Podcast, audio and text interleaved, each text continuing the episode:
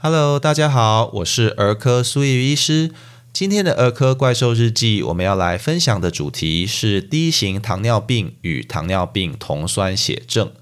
之所以想要分享这样的主题，除了因为第一型糖尿病是儿童常见的慢性疾病外，许多罹患第一型糖尿病的孩子，在一刚开始都是因为发生名为糖尿病酮酸血症的急性并发症，送到急诊或者加护病房才被诊断。如果能够让各位爸爸妈妈们对这样的疾病有更多认识，提高警觉，也许就能让这些孩子及早诊断，并且接受治疗，免去并发症的风险了。那我们就来介绍一下这个疾病吧。在认识第一型糖尿病以前，我们要先弄清楚什么是糖尿病，对吧？糖尿病简单说起来，就是身体里有一种叫做胰岛素的激素功能不佳或失去功能所造成的疾病。那这个胰岛素，顾名思义，是由位于胰脏里的细胞团，又称作胰岛这个地方的细胞所来分泌的。那这些细胞叫做贝塔细胞。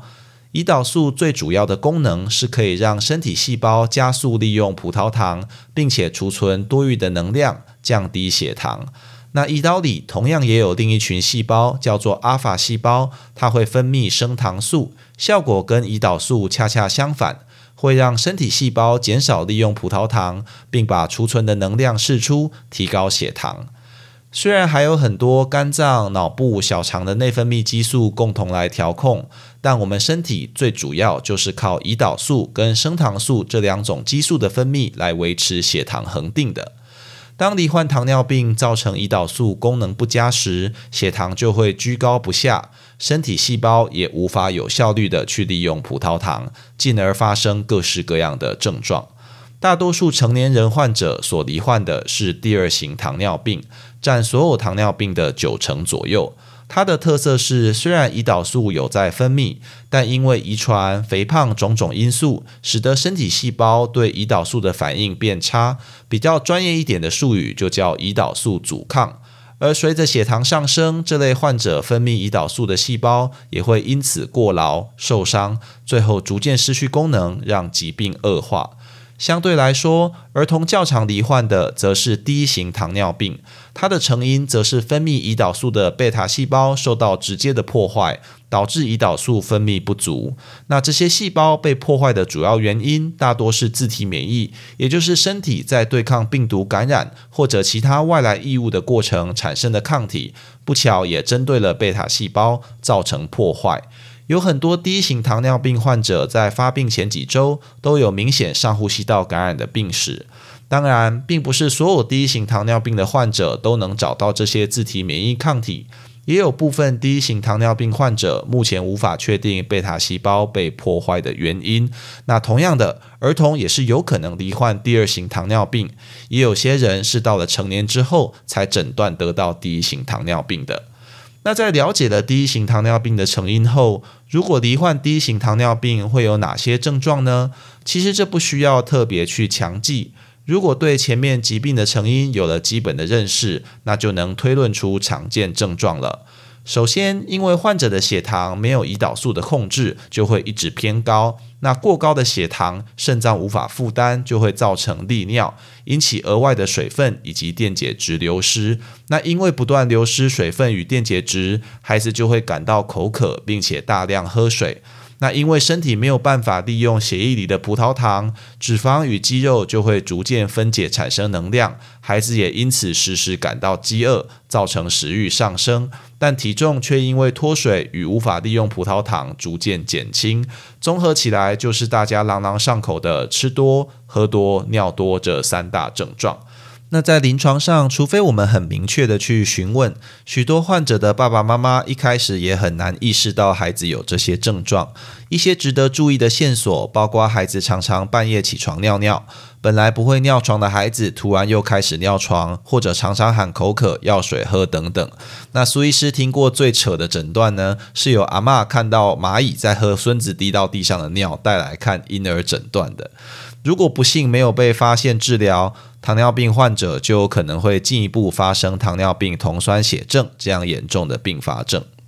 糖尿病酮酸血症除了前述的体重减轻、吃多喝多、尿多之外，由于严重的脱水与胰岛素不足，身体没有办法利用葡萄糖，缺乏能量，只好开始代谢脂肪。而脂肪在代谢过程中就会产生酮酸堆积，量一旦多起来，加上身体脱水，引起各器官血流供应的不足，产生乳酸，就会引起酸中毒。那因为酸中毒的关系，身体为了排出酸，只好用力呼吸去排出二氧化碳，孩子就会不断深呼吸，变得很喘，也会恶心。想吐，更没有办法喝水，补充流失的水分与电解质，造成恶性循环。那这就叫做糖尿病酮酸血症。如果没有积极治疗处置，则会进展到休克与多重器官衰竭，有生命危险。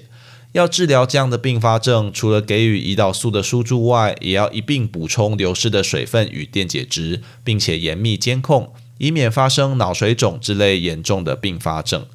撇开糖尿病酮酸血症不谈，低型糖尿病的治疗与诊断也是一门学问，需要由专业的小儿内分泌科医师进行长期的追踪规划，并且配合饮食控制，才能有良好的预后。